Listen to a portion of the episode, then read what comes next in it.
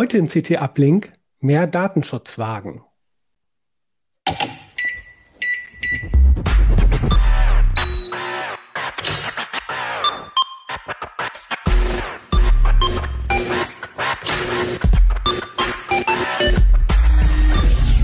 CT Uplink. Hallo, ich begrüße euch zu einer neuen Folge von CT Uplink. Mein Name ist Kevan Tonikaboni und äh, leider, leider ähm, wieder per Stream. Wir würden auch lieber aus dem Studio senden, aber ihr wisst ja, die Corona-Lage erlaubt es uns jetzt gerade aktuell nicht. Ähm, ich hoffe, ihr verzeiht uns das. Ähm, sobald es geht, ähm, werden wir wieder ins Studio gehen. Äh, wir möchten auch lieber von dort senden. Aber nichtdestotrotz ähm, haben wir eine schöne Sendung mit spannenden Gästen. Und zwar sprechen wir heute über Datenschutz im Netz. Das ist auch das Titelthema der aktuellen CT-Ausgabe 16 2022. Kriegt ihr im Kiosk.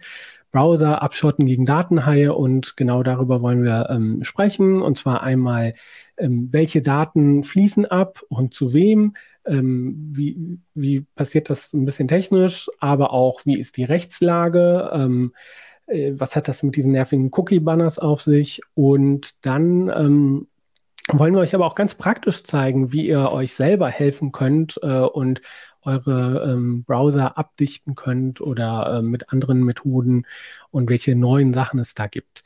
Ähm, genau, und ihr habt ja schon gesehen, meine Gäste ähm, äh, heute da. Ich freue mich ganz äh, doll, dass ihr dabei seid. Nämlich einmal Jörg Heidrich, ähm, unser Verlagsjustiziar, den kennen ja viele von euch da draußen auch. Er ist Anwalt, Experte für Datenschutz und IT-Recht, selber auch Podcaster mit der Auslegungssache und ähm, Jörg, dich würde ich gerne mal zum Einstieg fragen, wann hast du dich das allererste Mal mit dem Thema Tracking beschäftigt? Mit dem Thema Tracking. Ja, erstmal danke für die Einladung. Ist immer schön hier zu sein. Äh, mit dem Thema Tracking, es ist schon sehr lange her, dass ich mich damit beschäftigt habe. Datenschutz, auch wenn es in der öffentlichen Diskussion immer gerne mal so wahrgenommen wird, gibt es nicht erst seit der DSGVO. Äh, und gerade bei Heise haben wir uns schon sehr lange mit Tracking beschäftigt. Das war ähm, also bestimmt schon vor zehn Jahren schon mal ein Thema. Also das gibt es schon sehr lange, als, auch als juristisches Thema.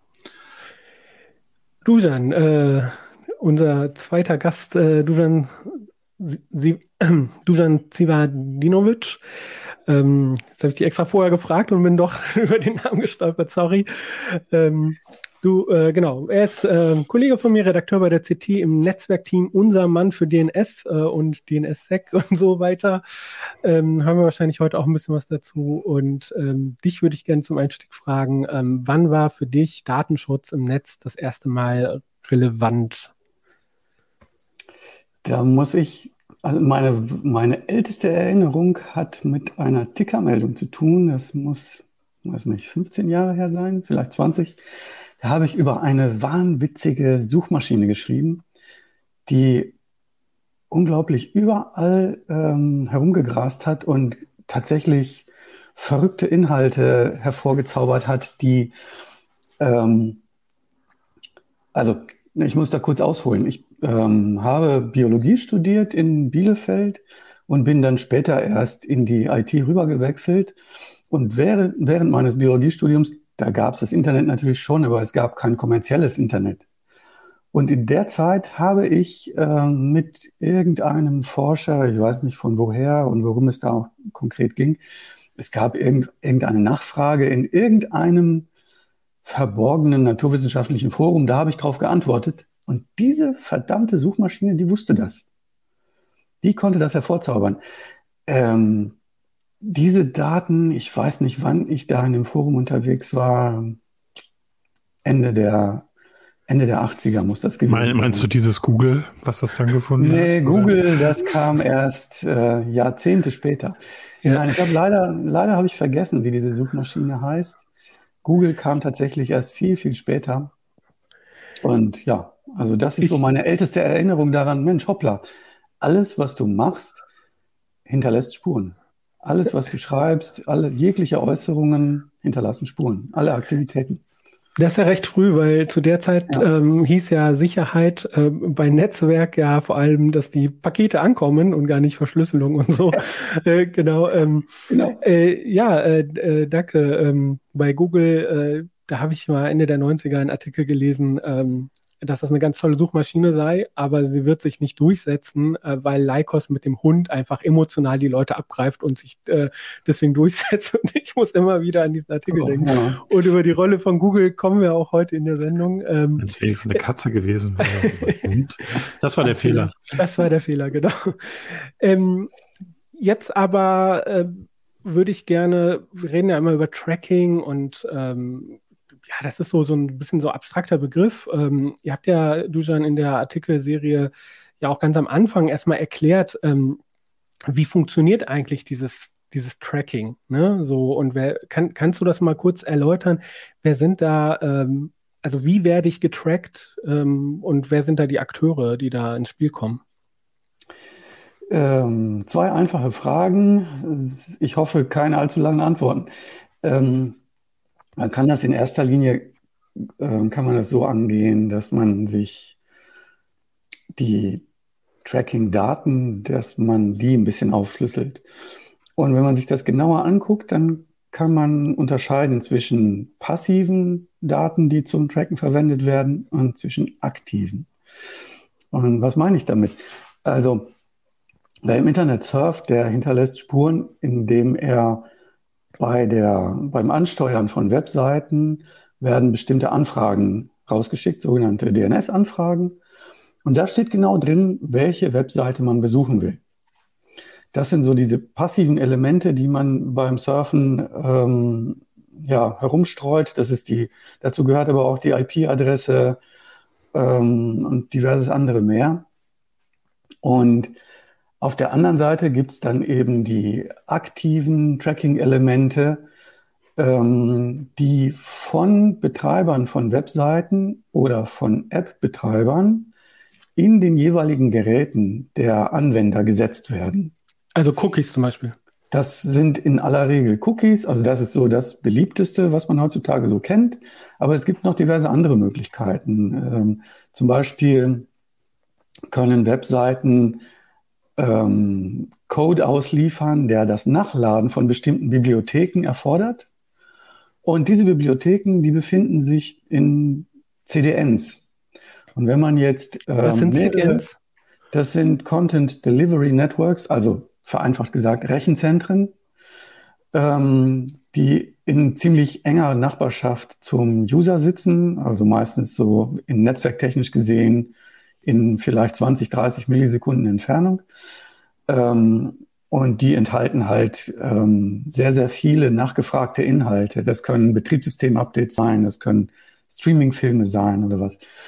Ähm, und eben auch große, wichtige Webseiten, die schnell ausgeliefert werden sollen.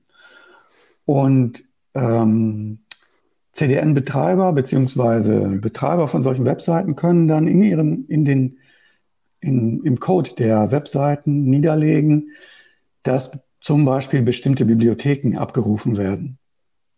Wenn man nun mehrere Webseiten ansteuert, die ebenfalls diese Bibliothek erfordern, dann wissen die Nutzer bzw. die Anbieter dieser Bibliotheken, wissen dann, welche Webseiten es sind. Ähm, und ähnlich sieht es halt auch aus, wenn man jetzt, wenn man sich die Apps anguckt, ähm, auf den, auf Smartphones oder auf Tablets oder auf äh, PC-Anwendungen, die Internetverbindung haben. Ähm, man, man nutzt als Diensteanbieter bestimmte Elemente, die dann beim Anwender landen und später dann erneut benutzt werden bei, bei, wiederholten, bei wiederholter Benutzung von anderen Webseiten. Und dadurch kann man dann verfolgen, wo genau ähm, ähm, wandert ein, ein User während seiner, während der Benutzung dieser Elemente hin und her, was macht er. Das ist jetzt so die Seite jetzt auf meinem Gerät, ne? So wie wird äh, quasi da ähm, Daten abgegriffen. Ähm, jetzt ist er aber auf der anderen Seite, also ganz oft geht es ja um Werbung. Ne? Also es wird zumindest gesagt, ne, für Werbung brauchen wir das, um dir die passgenaue Werbung zu liefern, ja. Genau, ähm, genau. Äh, ne, so, ähm, wie läuft das jetzt auf der anderen Seite? Ich besuche eine Webseite, ne? Und ja. ähm, wie wird das jetzt quasi äh, verwendet oder ausgewertet? Ähm, also gar nicht jetzt, um, um Daten über mich zu sammeln, sondern um das jetzt quasi äh, in der Praxis zu nutzen. Genau, äh, ich würde einen, einen, einen Schritt noch zurückgehen, ähm, noch zur Ergänzung. Es sind nicht nur, es ist nicht nur die Werbeindustrie, die Interesse am Tracking hat, sondern auch ähm, Staatsschutzbehörden und zu guter Letzt leider auch Kriminelle. Die nehmen dieses Zeug total gerne, weil sie das verwenden können, um Angriffe vorzubereiten. Je genauer sie wissen, was wer tut, desto genauer können sie ihn angreifen und sei es jetzt Social Engineering oder durch Angebot bestimmter Webseiten oder so. Also im Prinzip kann man sagen, es gibt drei Parteien, die Interesse am Tracking haben, aber aus verschiedenen Gründen. Und ähm, die, die Tracking-Daten, die sie verwenden, die überlappen teilweise, aber nicht komplett. So, und wenn wir jetzt, wenn wir uns jetzt das, das häufigste Tracking angucken, dann passiert das so, ähm, man steuert eine Webseite an und ähm, der Webseitenbetreiber erkennt den User und gibt im Hintergrund diese Information weiter an Auktion, Auktionsplattformen. Das kann eine sein, das können mehrere sein. Und auf diesen Auktionsplattformen bewerben sich Werbenutzer, also Werbenetzwerke, äh, beziehungsweise Vertreter von Werbeunternehmen, um den freien Platz, der auf der ähm, der in der Bannerspalte noch vorhanden ist, weil die Seite ist ja noch nicht komplett geladen, aber innerhalb von wenigen Millisekunden wird mitgeteilt, hier und da, da ist Platz frei, darauf könnt ihr bieten. Und dann läuft blitzschnell im Hintergrund die Auktion ab und der, der die Auktion gewinnt, der kann dann innerhalb von Millisekunden dann die, ähm, den freien Werbeplatz mit seinem Banner füllen. So läuft das ab. Aber ähm, das ist jetzt ja an sich äh, zu sagen, keine Ahnung, da ist jetzt ein Akademiker oder da ist jemand, der sich für Fußball interessiert ähm, und äh, wer möchte dem Werbung anbieten? Ich meine, ne, man braucht ja nur, keine Ahnung, beim Fernsehen, ne, wenn man ähm, Sportschau guckt, dann ist da viel Baumarktwerbung und wenn man äh, irgendein anderes Programm guckt, dann ist da viel was weiß ich, Werbung für ähm, Hygieneprodukte oder so. Ne? Äh, Jörg, ist das denn aus so einer datenschutzrechtlichen äh, Sicht ähm, pro problematisch, äh, die, diese, äh, diese Werbung da so zuzuordnen oder was, was ist die datenschutzrechtliche Problematik dabei? Mm, also eine kurze Ergänzung äh, zu Dusan, das ist natürlich nur ein Teil der verkauften Werbung. Ne? Also bei uns kaufen sich natürlich auch viele Unternehmen gezielt ein äh, und sagen, wir möchten das und das Banner haben oder, oder ähnliches. Äh, mhm. Dieses Realtime-Bidding ist aber insbesondere jetzt so auf, auf kleineren Seiten und so, glaube ich, inzwischen ja allgegenwärtig und stellt auch nochmal eine andere Werbeform dar. Ähm, das äh, der, der Betreiber der Website gibt in dem Moment ja keine Informationen weiter. Ne? Also wir, wir ähm, haben überhaupt keine Informationen in dem Sinne, die wir hier weitergeben können, sondern wir stellen nur die Werbeplätze zur Verfügung.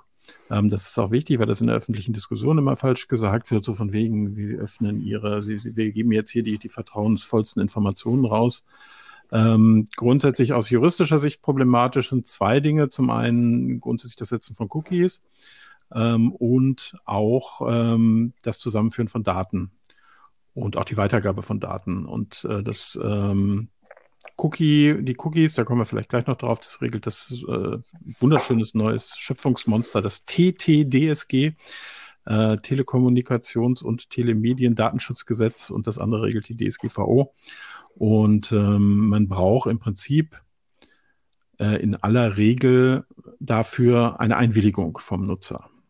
Und das sind, da sind wir dann schon bei dem berühmten Cookie-Bannern, die wir alle so lieben. Also ich glaube, jeder liebt Cookie-Banner. Ne? Also die User lieben sie, die Betreiber lieben sie, ähm, auch die Werbetreibenden lieben sie, glaube ich, nicht unbedingt. Ähm, die juristisch haben die die Funktion, ähm, dass man dadurch beim User die Einwilligung einholt, diese Maßnahmen eben vorzunehmen, also insbesondere eben ähm, Cookie zu setzen, ähm, was personenbezogene Daten enthält, Sprichwort IP-Adresse ist immer personenbezogen, damit bin ich im Bereich des Datenschutzes. Ähm, und das ist, äh, diese Einwilligung muss ich im Rahmen des Cookie-Banners eben einholen. Und ähm, das ist, muss eine sogenannte informierte Einwilligung sein, deswegen sind die so, ähm, so lang auch. Das heißt, ich muss dem User im Wesentlichen erklären, was ich mit seinen Daten vorhabe und ähm, dann entsprechend daraus die, ähm, die Einwilligung mir einholen. Das heißt also, der User muss im Wesentlichen wissen, was ihn erwartet. Das macht die Dinge auch so langatmig und schwierig. Und wenn ich diese Einwilligung habe, dann darf ich seine Daten ähm, erstmal weitergeben. Ja, und ich glaube, die Frage, was danach passiert, die stellen wir nochmal ein Stück zurück. Okay, ähm, aber ähm, wenn jetzt halt äh, die, also du sagst jetzt, die, die, da sind halt keine Daten, ähm, die jetzt direkt von den äh, ja, Medien quasi weitergegeben mhm. werden. Ne? Ähm, aber das heißt dann, die, die Leute, die sozusagen für Medienhäuser sozusagen Werbung verkaufen, die sammeln dann schon diese Daten und versuchen schon irgendwie Daten an die Werbekunden weiterzugeben, damit die sagen, für, diese, für dieses Profil möchte ich äh, Werbung verkaufen. Oder ist das auch eine falsche Vorstellung? Also das kann wahrscheinlich du dann im Einzelfall besser beantworten als ich, aber ähm, soweit ich das beurteilen kann, aus einer technischen Laienperspektive stellen wir halt nur die Infrastruktur zur Verfügung und es gibt ja auch keine große Datenbank, wo wir jetzt irgendwie riesige Informationen über unsere Website-Besucher sammeln, die wir dann irgendwem zur Verfügung stellen. Ne? Also es wird nur die äh, Cookie wird auf heise.de Startseite so und so gesetzt, ähm, also wird die Werbung ausgespielt und das ist der Teil, den wir machen. Und den Rest musst du dann erklären. Genau, das ist der Normalfall, dass, dass ähm, seriöse Plattformen, die sammeln keine User-Daten, sie setzen Cookies. Und ähm, bei den, es gibt aber darüber hinaus eine, ähm, ja, wie soll man sagen, eine, ein Konglomerat an Unternehmen, die ja zu einem losen Werbenetzwerk zusammengeschlossen sind und neben den Cookies alle möglichen Daten sammeln, die sie in die Finger bekommen können. Ähm, und die geben sie dann entweder weiter, ähm, tauschen sie untereinander, verkaufen sie untereinander, ähm, ähm, verknüpfen sie miteinander. Also der eine kennt nun diesen Teil des User-Profils, der andere kennt den anderen Teil, dann schmeißen sie das zusammen. Und ähm, das ist so ein bisschen das Vertragte daran, dass man ähm, als User überhaupt keinen äh, Überblick darüber hat, wer hat letztlich was von mir und wo landen diese Daten ähm, und ähm, was, was geschieht letztlich damit, wofür werden sie verwendet. Es gibt ähm, unter den seriösen Webseitenanbietern eigentlich kein nennenswertes Privacy-Problem damit. Man muss natürlich unterscheiden, es gibt ähm, verschieden ähm, stark bewertete Werbeplätze. Ähm, wenn ich jetzt einen User habe, von dem ich nichts weiß, dann kann ich dem nur Werbung ausspielen, die halt irgendwie allgemein, die ich gerade allgemein zur Verfügung habe. Aber je besser ich ihn kenne, desto ähm, besser kann ich dann individualisierte Werbung für ihn ausspielen. Und das ist das, was deutlich teurer bezahlt. Also diese Werbeplätze sind deutlich beliebter und darum gibt es dann auch diese Rangeleien unter den, Netz, unter den Werbeanbietern. Und äh, darum gibt es auch diese Netzwerke, wo man sich gegenseitig ähm, austauscht und ähm, diese User-Daten sammelt und verkauft und ja, damit ähm, Dinge anstellt, die der User letztlich selber nicht sieht. Das passiert alles ähm, ohne dass er äh, wirklich, wirklich weiß, welche Unternehmen sind daran beteiligt. Ähm, teilweise geht es auch über diese Auktionsplattform hinaus, laut ähm, Meinung bestimmter Datenschützer. Ähm, es gibt auch den einen oder anderen Beleg. Das Schwierige es ist, es ist nicht so leicht zu greifen. Ähm, es gibt relativ wenige Belege dafür, was da vor sich geht, aber ähm, die deuten darauf hin, dass User, dass Datenbanken mit Userprofilen nicht nur auf diesen Auktionsplattformen gehandelt werden, ähm, sondern dass die auch abfließen können. Es gibt ähm, dokumentierte Fälle, in denen ähm, ähm, das betrifft jetzt keine, keine Webseiten-User, sondern ähm, Apps von einer, äh, also App-User, die ähm, ähm, auf einer homosexuellen Plattform äh, sich miteinander ausgetauscht haben und deren User-Daten, die sie halt auf Smartphones generiert haben, da stehen halt Benutzernamen, Mailadressen, äh, tatsächlich sogar äh, postalische Adresse in den, in den äh, Surf-Profilen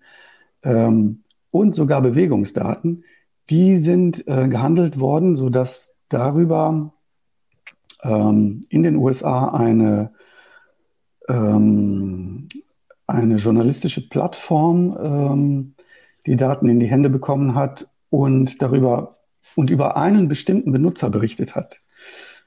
Dieser Benutzer war ein hochrangiger ähm, Mitarbeiter der, ähm, einer katholischen Behörde in den USA und musste dann, nachdem öffentlich wurde, veröffentlicht wurde, dass er ähm, anscheinend homosexuelle Interessen hat, musste er seinen Job aufgeben. Ähm, Aber das ist doch dann eher das Problem, äh, dass, dass die, also hat dann die App die Sachen gesammelt? Äh, Jörg, du wolltest, glaube ich, da was ergänzen, oder? Die App hat, hat ähm, naja, das ist ein bisschen vertrackt, weil in der App muss man sich natürlich registrieren. Und die App wird auch benutzt, damit User sich untereinander finden können. Ähm, aber normalerweise ist es so, dass man, dass der Betreiber dieser App ähm, auf seiner Plattform ähm, keine Profile über die ähm, über seine normale Geschäftstätigkeit hinaus sammeln sollte und sie auf keinen Fall äh, weitergeben sollte. Das ist in diesem Fall ja passiert. Ähm, und er hat jetzt zwar äh, beteuert, dass, er, dass das nicht wieder passieren würde, aber ähm, es gibt keine Möglichkeit für User, das zu testen. Man kann das nicht überprüfen. Jörg, du wolltest da was ergänzen, oder? Ja, ich glaube, es gibt ganz, ganz viele Fälle, ähm, wo man gemerkt hat, dass es irgendwo im Hintergrund, meistens im amerikanischen Anbietern, ähm, übles Tracking und üble Datensammelei gibt. Ähm, das Beispiel fand ich jetzt nicht so passend, weil ähm, da gibt es eine ganze Reihe von Fällen, äh, die kenne ich inzwischen auch. Gab es auch übrigens Bußgeld dafür, ähm, weil hier einfach die, die Profile öffentlich geworden sind und das hätten sie natürlich nicht dürfen. Ne? Und dafür, dafür schützt der Datenschutz auch. Und gerade ähm, wenn ich mich irgendwo anliebe unter Eingabe meiner ähm, meiner sexuellen Vorlieben, dann habe ich nochmal einen besonders starken Schutz unter der DSGVO, was dann eben auch hohe Anforderungen an die IT-Sicherheit mit sich führt. Und das haben die ja offensichtlich hier nicht beachtet, sonst wäre das Ding ja nicht öffentlich geworden. Dass das dann noch verkaufbar war, ist hier nochmal die, die Kirsche auf die Sahne, sagt man das so? Die, also ihr wisst, was ich meine. Ähm, aber ist jetzt nicht unbedingt bester Fall für Tracking. Also andere Fälle von, von Tracking ähm, sieht man halt äh, auch jenseits der Werbung halt ganz häufig. Ne? Dann äh, braucht man sich nur umgucken, ähm, ach, ist das nicht das Auto, was ich mir gestern angesehen habe, ähm, was jetzt plötzlich auf der Website beworben ist. Bei Autos klappt das richtig gut, habe ich gesehen. Ich interessiere mich nicht besonders für Autos, aber als ich mal geguckt habe, wurden mir dann plötzlich nur Autos äh, eingespielt. Äh, das andere Beispiel ist der, der berühmte gelbe äh, Gummischuh, den ich mir angeschaut habe, ne, die Gummistiefel, die dann irgendwie ständig eingeblendet werden, äh, oder halt äh, auch am greifbarsten, da habe ich heute tatsächlich auf Twitter wieder einen Fall gesehen, ähm, dass jemand von einem ähm, Lebensmittelversand eine Erstausstattung für Babynahrung zugeschickt bekommen hat und diejenige nicht wusste, dass sie schwanger ist. Ähm, und das aber sie so stark getrackt wurde tatsächlich, dass der Anbieter das vorher wusste. Habe ich immer für, einen für einen urbanen Mythos gehalten, habe ich aber heute tatsächlich auf Twitter ein Beispiel gesehen, wo jemand ganz äh, irritiert äh, das äh, präsentiert hat, was er zugeschickt habe. Also ich glaube, die die Beispiele ähm, gibt's gibt's an jeder Ecke und äh, ich bin da voll bei Dujan, ähm, wenn man sagt, okay, das was ein ganz ganz großes Problem ist, äh, der Kontrollverlust, dass man nicht weiß, wer welche Daten hat. Ähm, ich weiß übrigens gar nicht mal, ob die Werbesachen hier so die wirklich wahnsinnig gefährlichen sind, weil da die sind in der Regel gar nicht an mir als Person interessiert, sondern ne, die, die wollen irgendwie dem User 3742, über den wollen sie möglichst viel wissen, um ihm Werbung einzubringen. Ähm, aber welche äh, was, was der jetzt sonst genauso macht, ist denen, glaube ich, relativ egal. Ähm, ich glaube, da gibt's noch viel, viel gruseligere Beispiele für, für Tracking, ähm, auch wenn das jetzt mit der Werbung natürlich das Greifbarste ist. Ja, ihr habt das ja in einem Artikel und das, äh, auch ein anderes Beispiel, und das ähm, habe ich jetzt auch in anderen Medien äh, schon seit längerem gehört, äh, im Kontext dieser ähm, Abtreibungsdebatte in den USA, dass halt ähm, zum Beispiel äh, Bürgerrechtler in halt in den USA empfehlen, dass man äh, die ähm, äh, Perioden-Apps, die Menstruations-Apps halt löscht, ja, weil äh, eventuell ähm, das äh, Hinweise liefern kann auf einen Schwangerschaftsabbruch, ne, der dann, was bisher legal war, dann plötzlich jetzt strafrechtlich verfolgt wird.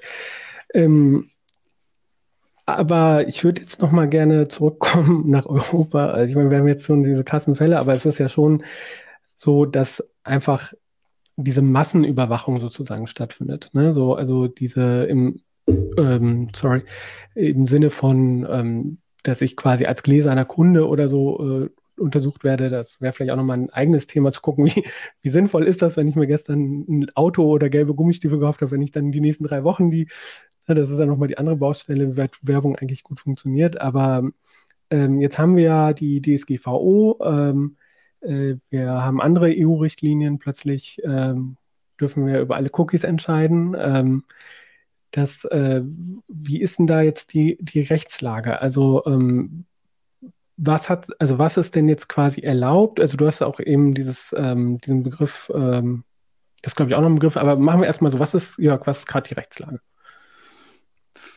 Für das Sammeln von Daten meinst du jetzt? Genau. Speziell, okay. Ähm, also grundsätzlich ist es immer so, wenn ich was mit personenbezogenen Daten machen möchte, also wenn ich sie verarbeiten will, speichern will, erfassen will, brauche ich dafür immer eine Rechtsgrundlage, sonst ist das erstmal verboten. So, das heißt, ich muss mir für die von mir gewünschte Nutzung von Daten eine passende Rechtsgrundlage suchen. Die sind endlich, die sind in der DSGVO festgelegt. Ähm, eins, eine, die wichtigste hier in diesem Kontext, die habe ich eben schon mal genannt, das ist die Einwilligung. Da brauche ich einen informierten Nutzer, dem muss ich einigermaßen klar sagen, ähm, was ich mit seinen Daten vorhabe. Und dann muss er mir durch einen aktiven Akt vermitteln, dass er damit einverstanden ist. Zum Beispiel durch Klicken, durch Anhaken oder irgendwas. Das darf zum Beispiel auch nicht vorausgefüllt sein.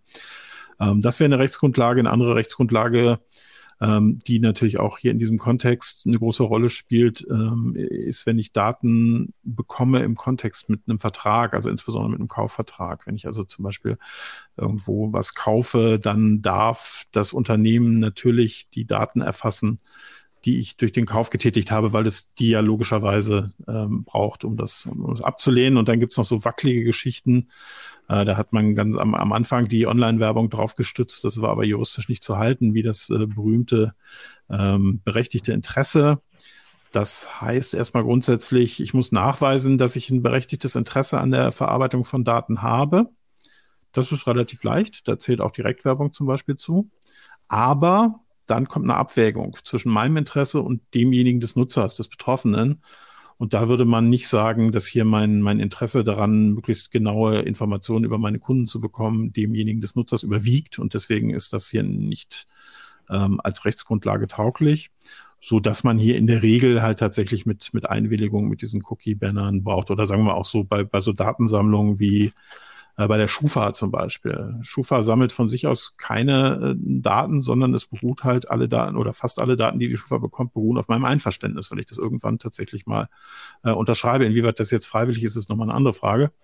Ähm, aber auch da beruht dieses Zusammenfügen von Daten ähm, auf meiner meine Einwilligung. Und wenn ich hier keine Rechtsgrundlage habe oder nur eine, eine unzureichende, dann ist das halt ganz klar rechtswidrig. Und die DSGVO ist tatsächlich so ausgelegt, dass sie überhaupt keine Freundin, Freundin, ja, keine Freundin, die Grundverordnung ist keine Freundin, äh, keine Freundin von, äh, von Profiling und Zusammenführen von Daten ist, sondern dagegen ist sie eigentlich sogar gemacht so dass sie also die, äh, die Hürden relativ hoch setzt. Und ähm, wenn man das machen will, kann man das grundsätzlich.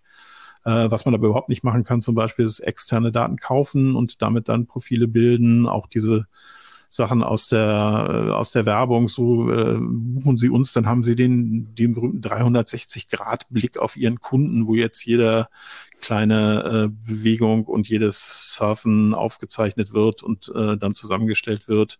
Ähm, auch das ist in den allermeisten Fällen klar rechtswidrig. Ähm, möglich ist da viel, viel mehr als das Recht erlaubt. Das kann man, glaube ich, grundsätzlich sagen. Und was hat das jetzt mit diesem neuen Ungetüm TTDSG äh, auf sich? Es ist so neu, ich habe es ehrlich gesagt erst das erste Mal in diesem Artikel gelesen. Ja, also TTDSG äh, habt ihr eine Stunde? Ähm, ich glaube nicht. Um es ganz kurz zusammenzufassen, regelt den Datenschutz bei im Web und bei Telekommunikation, ist also eine Sonderregelung zum BDSG, äh, und, äh, Entschuldigung, zur DSGVO ähm, und regelt von dem Bereich, über den wir hier sprechen, insbesondere die Cookie-Banner zum ersten Mal, weil die Cookie-Banner bisher kamen halt so aus der DSGVO, aber es war halt nicht explizit darauf zugeschnitten. Und äh, das TTDSG sagt jetzt für jeden Vorgang, bei dem ich, ähm, ich verkürze es mal, Daten auf dem Endgerät des Nutzers hinterlasse, was zum Beispiel beim, beim Cookie eben der Fall ist, kann ich das nur äh, im Prinzip unter zwei Bedingungen. Das erste ist, ich habe seine Einwilligung, Stichwort Cookie-Banner.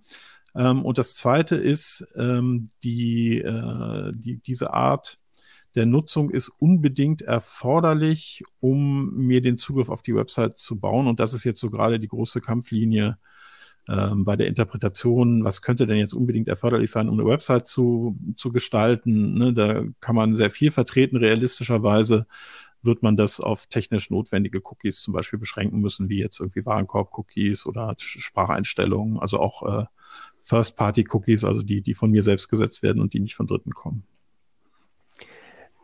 Jetzt, äh, Dujan, wolltest du was sagen? Oder? Genau, ich würde gerne nochmal einhaken. Du hast, ähm, äh, ja, du hast ähm, schön prägnant dargelegt, ähm, was die DSGVO verhindern soll und ähm, das ja eigentlich ein äh, sinnvolles ähm, Paragraphenwerk ist. Aber auf der anderen Seite haben, haben wir das Problem, dass sie ja nicht überall ähm, auf gleiche Art durchgesetzt wird. Und ähm, das ist halt auch die Schwierigkeit, äh, vor der dann letztlich die, die Surfer stehen. Und deswegen haben wir auch am Ende ähm, diesen Schwerpunkt gemacht, weil wir sehen, ähm, es gibt auf der einen Seite die DSGVO, aber ähm, es ist nicht äh, ohne weiteres ersichtlich, wo sie dann letztlich überall durchgesetzt wird und wer sich daran hält. Und äh, wir sehen ähm, zum Beispiel in, ähm, in, ähm, in Irland, äh, wirst du vielleicht äh, Geschichten darüber erzählen können, äh, gibt es halt Datenaufsichtsbehörden, die. Lange, traurige Geschichten. Ja. Also darauf, darauf wollte ich hinaus. Vielleicht kannst du dazu ein paar Worte mehr erzählen, weil das ist letztlich die Begründung, warum wir überhaupt beschreiben müssen, ähm, wie man sich dann letztlich als, als Surfer ähm, zur Wehr setzt. Ja, bei Cookie-Bannern habe ich auch äh, immer gedacht, so, naja, es gibt doch zum Beispiel im Firefox die Funktion Do Not Track, ja, warum schreibt man das nicht als EU irgendwie vor, dass äh, so eine Technik, ne, ähm, also äh, ausgelesen wird, dass ich dann nicht jedes Mal auf jeder Seite das beantworten muss und dann kann ich ja immer noch sagen, äh, was weiß ich, bei heise.de erlaube ich äh, die und die Form oder auf der Seite. Ne? Aber ähm, bei der Datenschutzbehörde in Irland ähm, muss ich auch an so ein Foto denken, was mal in der CT war, äh, wo man sieht, dass das einfach nur so ein, so ein wie, wie, wie groß die Bürofläche von den Jörg? Kannst du das abschätzen? Also, also sie hatten früher mal so, sich so unter eine Untervermietung äh, in, in ein ganz berühmtes Foto Untervermietung in einem, in einem Supermarkt, aber das haben sie inzwischen nicht mehr. Also inzwischen haben sie ein ganz hübsches repräsentatives Haus und ähm, auch eine ganze Menge Leute. Nichtsdestotrotz ist die, ich nenne es sag's jetzt mal böse, die Nichtdurchsetzung des Datenschutzes in in Irland nicht nur äh, der größten Schwachpunkte bei der Umsetzung der DSGVO, sondern eben auch einfach letztendlich politisch gewollt, weil es gibt zwei Sachen, die Unternehmen nach Irland zieht. Das eine sind äußerst geringe Steuern und das andere ist ein faktisch nicht vorhandener Datenschutz. Ähm, und das sagen die natürlich nicht so offen, aber wenn man das so mit allen anderen Datenschutzbehörden abgleicht, ähm, dann haben die irgendwie eine, eine Aktionsquote von einer sehr langweiligen, langsamen Landschildkröte äh, im, im, Vergleich zu, zu anderen wesentlich behenderen Tieren.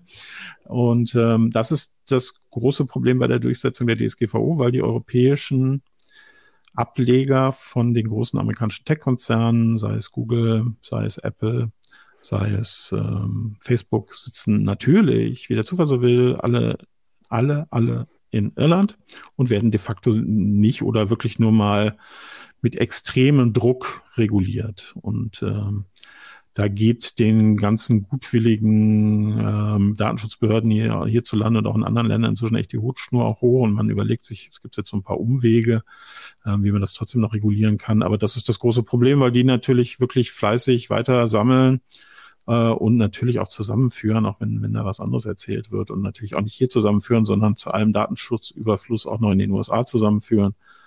Ähm, und äh, solange das der Fall ist, können wir, haben wir hier hierzulande auch immer ein bisschen alberne Diskussionen, wenn es dann irgendwie darum geht, äh, dass irgendwelche kleinen Unternehmen angegriffen werden, ne, weil sie ihr Cookie-Banner nicht ordentlich gestalten oder so. Ne? Also das macht sich der Datenschutz, ja, ich würde sagen, ein bisschen lächerlich.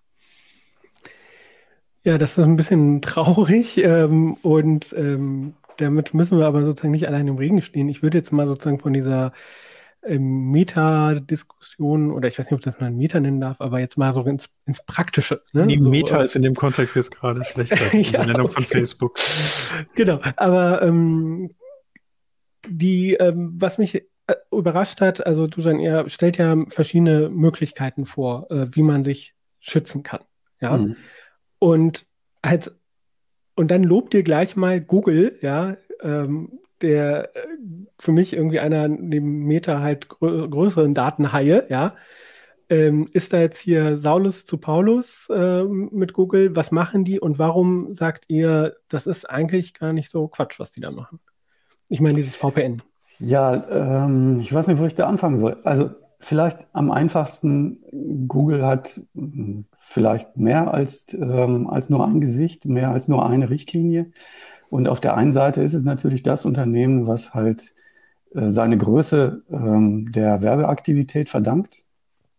Andererseits gibt es da auch ähm, offenbar Richtlinien oder zumindest, ähm, zumindest Versuche, ähm, das Ganze so ein bisschen mehr menschenfreundlich zu machen. Ähm, durch den Einsatz von ähm, tatsächlich sehr, sehr äh, komplexer Kryptographie. Ähm, also man kann auch sagen, äh, Google hat tatsächlich zwei Gesichter. Ähm, sie haben in diversen äh, AGBs steht zum Beispiel drin, dass sie ähm, bei dem, beim Betrieb ihrer offenen DNS-Resolver, dass sie dabei keine Profile sammeln, beziehungsweise alle Daten, die da von einem User anfallen, spätestens innerhalb von 24 bis 48 Stunden löschen.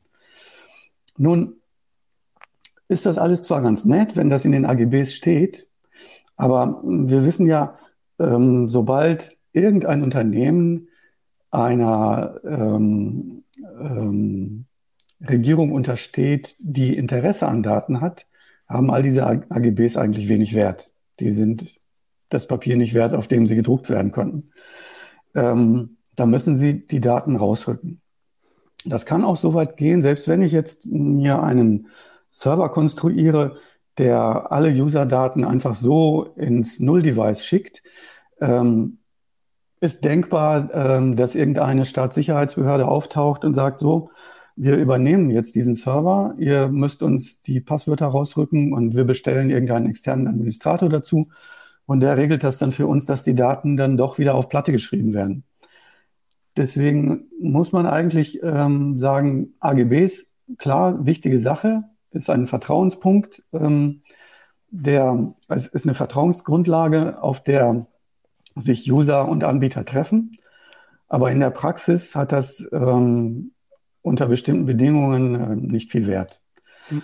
Ähm, jetzt komme ich zum eigentlichen Punkt. Ähm, es gibt gerade bei Betreibern von DNS-Resolvern gibt es diese Diskussion seit vielen Jahren.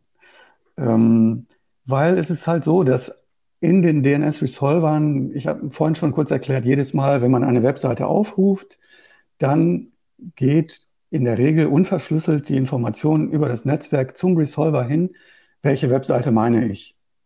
So, wer diese Information ähm, abgreift, der kann dann lückenlos protokollieren, wo man sich herumtreibt.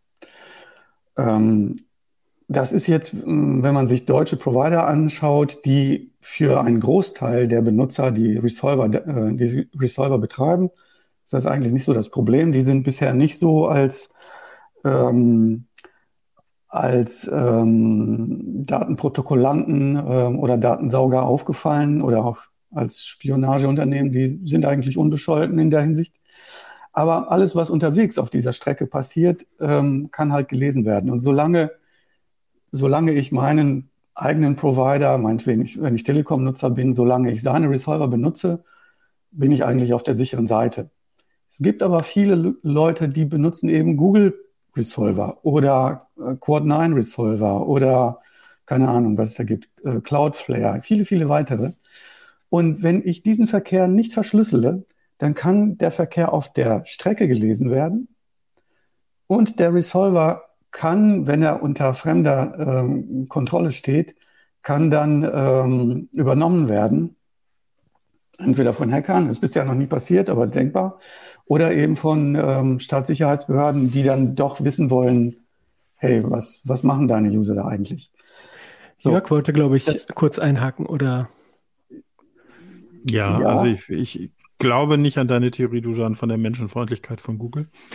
ähm, das hat sich, hat sich nicht, nicht bewährt. Also die, es gab ja irgendwie Don't Be Evil oder so, aber ich glaube, den ja. Pfad haben sie schon vor langer, langer Zeit verlassen.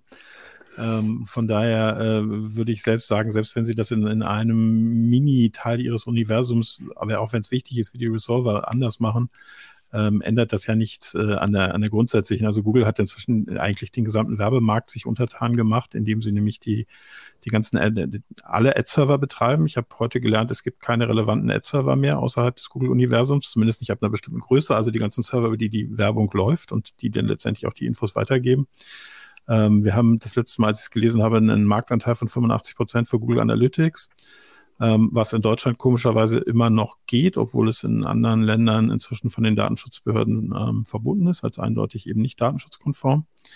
Ähm, und im Zweifelsfalle ist nach meinem Erleben alles das, was Google macht, ähm, und sie machen hier ganz interessante Sachen, dient in erster Linie dazu, den Anteil von Google an bestimmten Märkten äh, zu forcieren oder sich dagegen abzuschotten. Also den, den Optimismus teile ich nicht so ganz.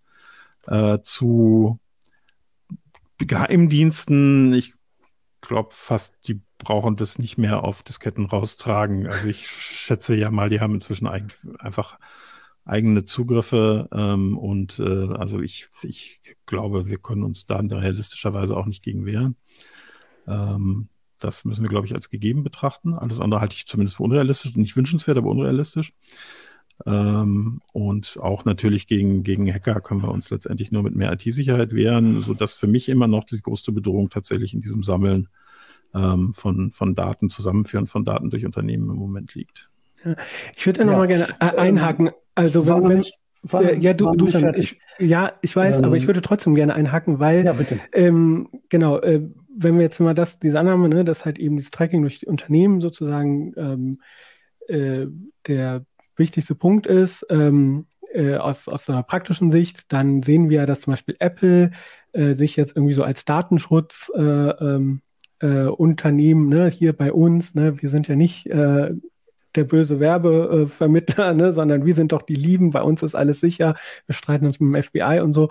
Und jetzt kommt aber ähm, Google, also du, du hast ja dieses Problem beschrieben mit den DNS und da ist jetzt sozusagen die Lösung, ich mache halt eben keine unverschlüsselten DNS-Abfragen, sondern ähm, da gibt es ja auch, du hast ja auch Techniken beschrieben. Nee, genau. Aber, aber da ist halt das Problem, da muss ich halt eben immer noch dieser, ähm, das Problem haben wir auch bei VPNs, ne? so ich verlagere das Vertrauensproblem sozusagen von meinem Provider oder von dem einen DNS-Anbieter sozusagen äh, zu dieser anderen Stelle. Also wenn ich zum Beispiel zu Google jetzt äh, oder zu ähm, irgendeinem anderen Anbieter DNS-Abfragen mache, die verschlüsselt hin und her gehen, dann muss ja trotzdem demjenigen vertrauen. Und da habt ihr, äh, da gibt es ja sozusagen technische Ansätze zu sagen, ähm, dass die, äh, dass man das so aufteilt, dass eben die einen nicht wissen, äh, was die anderen wissen. Und ähm, kannst du vielleicht da einsteigen sozusagen und da nochmal erklären, was macht jetzt zum Beispiel dieses Google VPN genau. oder diese Apple-Sachen anders? Das ist auch der Punkt, auf den ich zu sprechen kommen wollte.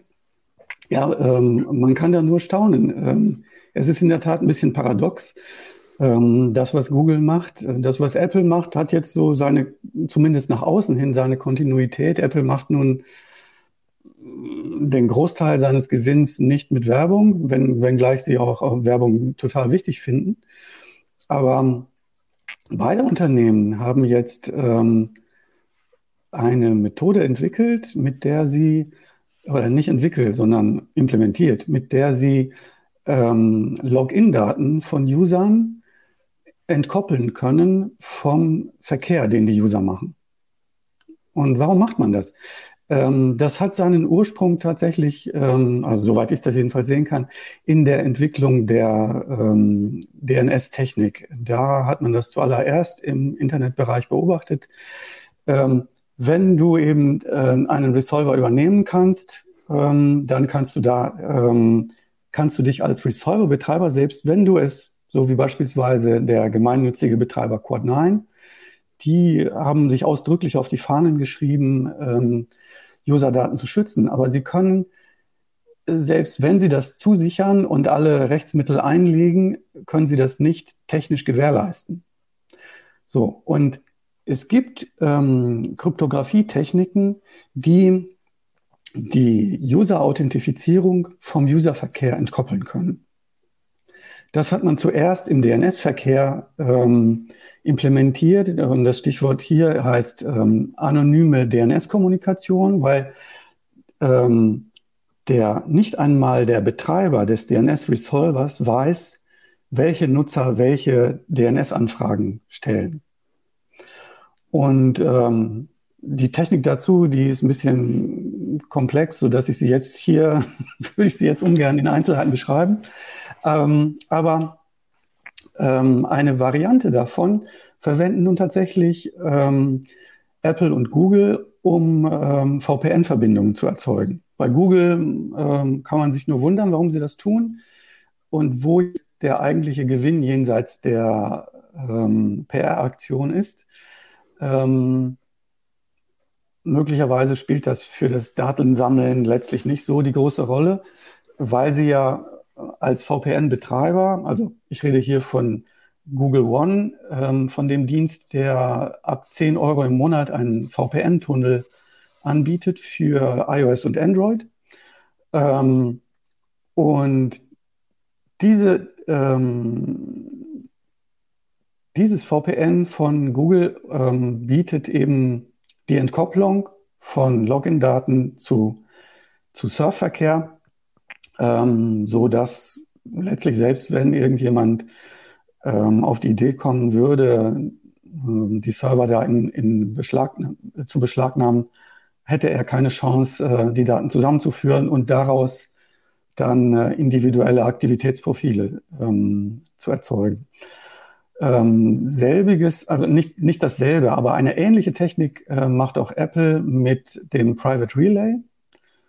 Da wird ebenfalls ähm, entkoppelt, nur dass eben kein klassisches VPN zum Einsatz kommt, sondern da werden ähm, zwei bis, bis mehrere Proxys miteinander verschachtelt, von denen immer nur ein Proxy ähm, einen Teil der User-Daten unter Kontrolle hat und der andere Proxy den anderen Teil. Und wenn beide unter der Kontrolle von verschiedenen Unternehmen sind, die die Daten nicht miteinander austauschen, das ist halt immer die Voraussetzung, dann ähm, lässt sich da auch kein User-Tracking ähm, darauf aufsetzen. Also da ist jetzt, um es mal ganz vereinfacht zu erklären, äh, der, der eine Teil weiß, von wem die Anfrage kommt, aber nicht, was er anfragt. Und der, der zweite Teil weiß, was angefragt wird, aber nicht von wem es kommt. Und ganz genau, dadurch genau, ja. äh, genau ähm, ja. ist quasi bisschen ähm, das aufgeteilt und der Schutz gewährt. Genau. Ähm, jetzt sind wir, aber das ist jetzt, sage ich mal, so sehr, ähm, also DNS, das ähm, anzupassen und so, solche Sachen zu benutzen. Ich fand jetzt zum Beispiel auch diesen Google One-Dienst mit 10 Euro im Monat relativ teuer. Da Apple hatte dir geschrieben, 1 Euro im Monat aufwärts. Äh, fand ich jetzt ein bisschen, da kann man eher drüber nachdenken. Und was ich auch gut fand, ich habe ja ähm, ich weiß gar nicht, wann das war, vor zwei Jahren oder so, einen VPN-Test gemacht, einen ausführlichen, wo ich ja auch festgestellt habe, und das habt ihr auch im Artikel, ne, so die Frage, ähm, vertraue ich jetzt mehr meinem Internetprovider hier in Deutschland so oder irgendeiner VPN-Bude von oder gar Google. Ne, oder gar Google, ne, so, ähm, und das ist halt, äh, das muss man dann abwägen, deswegen fand ich auch gut, dass ihr gesagt habt, so, ja, dass man vielleicht darüber nochmal reflektiert, ob man jetzt diese 5 Euro oder mehr für so einen VPN-Dienst wirklich braucht. Ähm, ich glaube, die Hauptzwecke, wofür man es braucht, sind, glaube ich, klar. Nämlich, wenn man zum Beispiel irgendwelche US-Programme gucken möchte, die man hier nicht ähm, empfängt. Aber da datenschutzmäßig ne, bringt das ja eigentlich nicht so, so, so viel, äh, wenn ich nicht die Garantie habe. Ne, der, ähm, und die kann ich halt einfach prinzipbedingt nicht haben. Ähm, ja, es gibt, es gibt Methoden, ähm, mit denen man so die Spreu vom Weizen trennen kann. Nicht? Also wir haben auch in, ja. in, diesem Schwerpunkt sprechen wir natürlich auch VPNs an. Ähm, und da gibt es total viele, also ich weiß nicht, ich habe den Eindruck, äh, vielleicht sogar mehr schwarze als weiße Schafe in diesem, in diesem Bereich, weil ähm, beispielsweise ähm, gibt es so Untersuchungen, denen zufolge angeblich 40 unabhängige VPN-Angebote auf der Welt existieren, die sich aber auf nur sieben Firmen zurückführen lassen, die ihren Sitz komischerweise in China haben oder in anderen oder in anderen Ländern, die nicht so ähm, ähm, die freie Gesellschaft propagieren wie, wie bei uns jetzt. Und ähm, das sieht man aus wirklich erst, äh, wenn man sich ganz, ganz tief ähm, in diese Firmenstrukturen hineinarbeitet und ich, aber das will ich gerade gar nicht. Genau, ich ähm, wollte gar nicht über die VPNs reden, weil ich finde, nämlich, ihr habt da eigentlich viel coolere Sachen, nämlich ihr habt ja ganz praktisch. Weil, weil wenn, wenn du ähm, zum Beispiel in Hotspots unterwegs bist, ja, dann läuft ja jeglicher Verkehr über den Hotspot erstmal. Und du kannst als User aber normalerweise gar nicht ähm, selber ähm, feststellen, welcher Teil ist denn davon verschlüsselt und welcher ist nicht verschlüsselt. Und selbst wenn du sicher bist, dass alles über TLS läuft, dann ist es aber so, dass zumindest im, ähm, im äh, TLS-Header im Bereich Server Name Indication durchaus unverschlüsselt angegeben wird, welche Webseite du ansteuerst. So, und jetzt bist du irgendwo auf einem Flughafen von mir aus in irgendeinem Land, dem du, dessen Regierung du nicht, nicht so toll findest, ähm, und hast dann irgendwas ausgefressen, was vielleicht hierzulande nicht strafbar ist, aber dort strafbar, dann bist du, kannst du geliefert sein. Also genau, aber der ist ja zum Beispiel sind, von daher sind VPNs wichtig. Ja, das, das wollte ich auch gar nicht abstellen, aber da ist ja zum Beispiel euer Tipp ja auch, und das würde ich jetzt auch unterschreiben, also entweder zu gucken, kann ich nicht VPN zu mir nach Hause machen, also zum Beispiel zu meinem eigenen Router, viele Router bieten das ja an, oder selber irgendwo ähm, bei einem, zum Beispiel beim Hostingdienst könnte ich ja auch selber ein VPN mhm. einrichten mhm. oder zum Beispiel meinen Arbeitgeber fragen, darf ich, ähm, darf ich das äh, Arbeits-VPN benutzen, um äh, also dienstlich dann sowieso, wenn ich in einem Hotel bin, auf einer mhm. Dienstreise oder so, aber auch privat.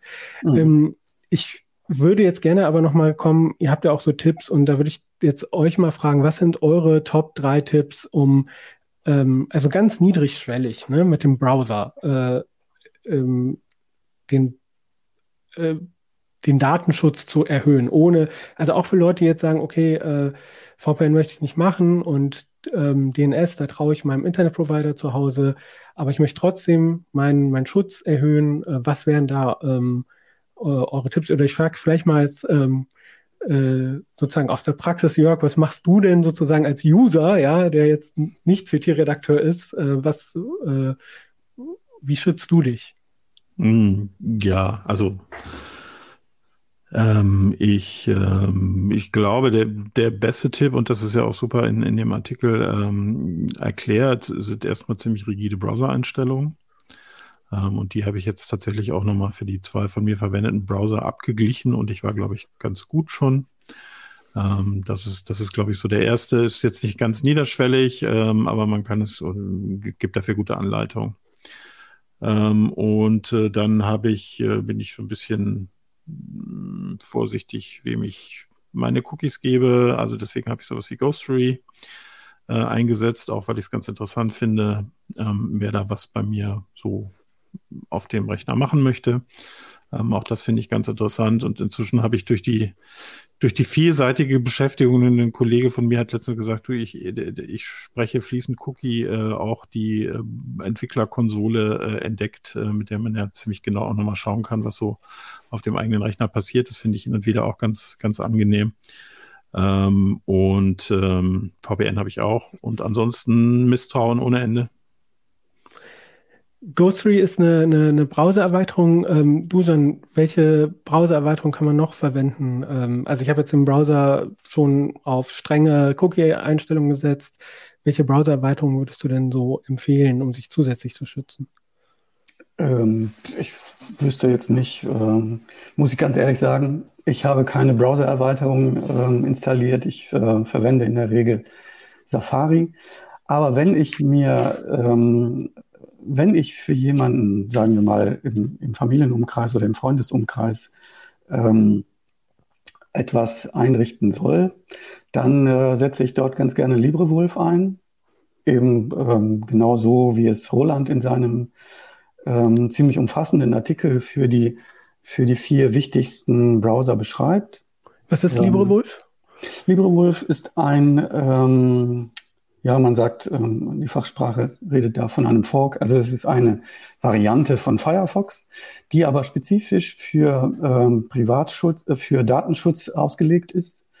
Ähm, und da kann ich im, im Wesentlichen dieselben Funktionen, äh, wie ich sie von Firefox kenne, äh, kann ich sie verwenden, aber zusätzlich eben auch ähm, Datenschutzfunktionen äh, mit Leichtigkeit einschalten ich kann da aber auch genauso gut ähm, mit ganz wenigen Klicks kann ich da meine DNS-Anfragen verschlüsseln.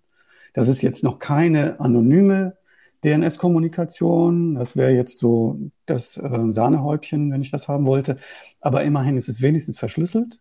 Und ich kann da auswählen, an wen meine DNS-Anfragen gehen. Also wenn ich jetzt ähm, einen ähm, zum Beispiel gibt es äh, Datenschutzinitiativen ähm, in der Schweiz oder auch in Deutschland. Wenn ich da jetzt einen Resolver auswähle, mit dem dann verschlüsselt kommuniziert wird, dann ist, dann schon, ist das schon eine ziemlich äh, gute Sicherheit.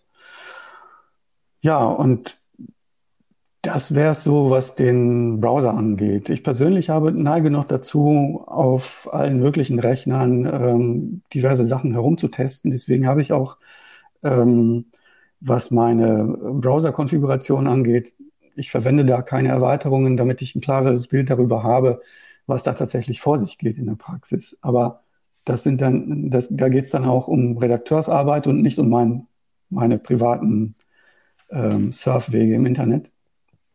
Ähm, dazu nehme ich dann aber gerne ähm, auf meinem privaten Laptop, da setze ich dann gerne meinen ähm, DNS-Script-Proxy ein das heißt, die DNS-Anfragen gehen dann lokal an ihn und er anonymisiert sie dann für mich und ich habe drei verschiedene Resolver in völlig verschiedenen Ländern, ähm, von denen ich annehmen kann, dass sie nicht einmal voneinander wissen, geschweige denn, dass sie der Versuchung erliegen könnten, Daten miteinander auszutauschen.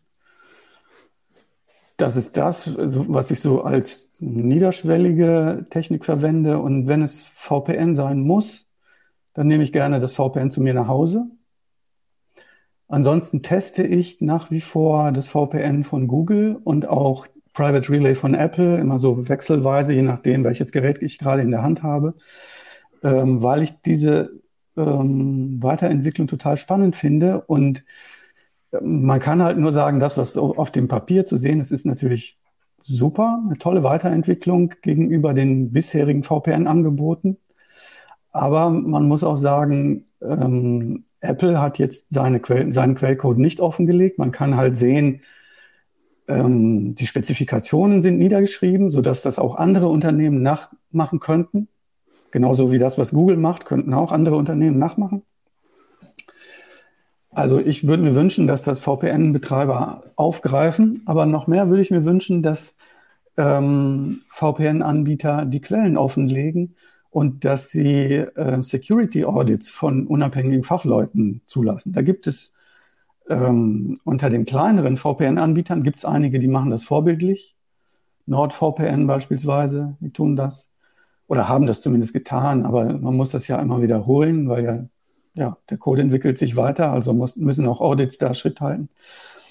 Ähm, Wobei Google die, hat, da, hat auch ja. ein bisschen was offengelegt, ähm, aber nicht alles.